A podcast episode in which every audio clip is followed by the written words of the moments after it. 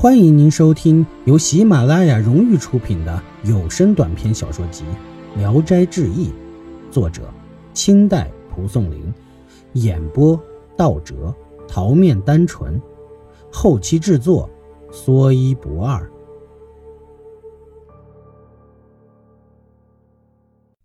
阿宝吓了一跳，忙解开绳子，鹦鹉也不飞走。阿宝对着鹦鹉祷告说：“你的深情。”已铭刻在我心中。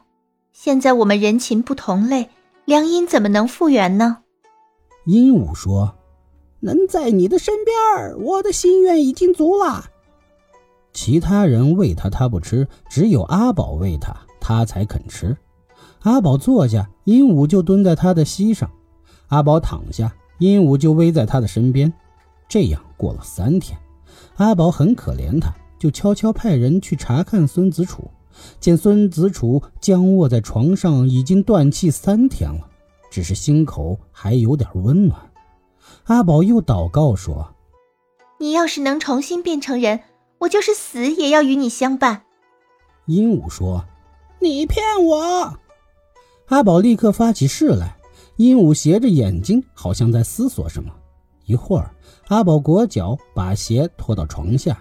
鹦鹉猛地冲下，用嘴叼起鞋来，飞走了。阿宝急忙呼叫他，鹦鹉已经飞远了。阿宝派了个老妈妈前去探望孙子楚，果然已经醒过来了。孙家的人见鹦鹉叼来一只绣鞋，落地便死了，正感到奇怪，孙子楚已醒来，刚醒就开始找鞋，大家都不知道是怎么回事儿。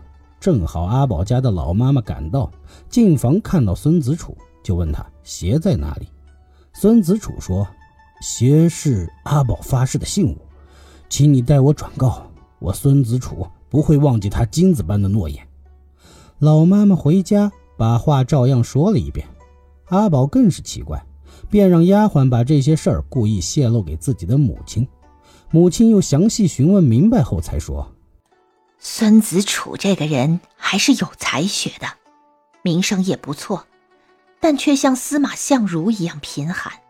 选了几年的女婿，最后得到的竟是这样的，恐怕会被显贵们笑话。阿宝因为鞋的缘故不肯他嫁，父母只好听了他的。有人跑去告诉孙子楚这个消息，孙子楚非常高兴，病立刻全好了。阿宝的父母想把孙子楚招赘过来，阿宝说：“女婿不应该常住在岳父家里，何况他家又贫穷，住长了会让人家瞧不起。女儿既然已经答应了他，住草屋吃粗饭，绝无怨言。”孙子楚于是去迎娶新娘成婚，两人相见如隔世的夫妻，又团圆了一样高兴。自此以后，孙子楚家有了阿宝的嫁妆。增加了财务家产，生活有了好转。孙子楚只是迷在书里，不知道治财理家。阿宝是个善于当家过日子的人，家中诸事都不用孙子楚操心。过了三年，家中更富了。可是孙子楚忽然得了热病死了。阿宝哭得非常悲痛，眼里的泪水始终没有干过，觉也不睡，饭也不吃，谁劝也不听。趁夜里上吊了，丫鬟发现后急忙救护，才醒了过来。可总也不吃东西。三天后，家人召集亲友，准备给孙子楚送葬。听到棺材里传出呻吟之声，打开一看，孙子楚复活了，自己说是见到了阎王。阎王说我这个人生平朴实诚恳，命令我当了布曹。忽然有人说。孙不曹的妻子将要到了，阎王查了生死簿，说他还不到死的时候。又有人说已经三天不吃饭了。阎王回身说：“你妻子的节义行为感动了我，让你再生杨氏吧。”于是就派马夫牵着马把我送了回来。从此以后，孙子楚的身体渐渐恢复了正常。这年适逢乡试。进考场之前，一群少年戏弄孙子楚，一起拟了七个偏怪的试题，把孙子楚骗到僻静之处，说：“这是有人通过关系得到的试题，因咱们友好，才偷偷的告诉你。孙子楚信以为真，黑天白日的琢磨，准备好了七篇八股文，大家都暗暗的笑话他。当时主考官考虑到用过去的题目会有抄袭之弊，有意的一反常规，试题发下来，竟与孙子楚准备的七题一模一样。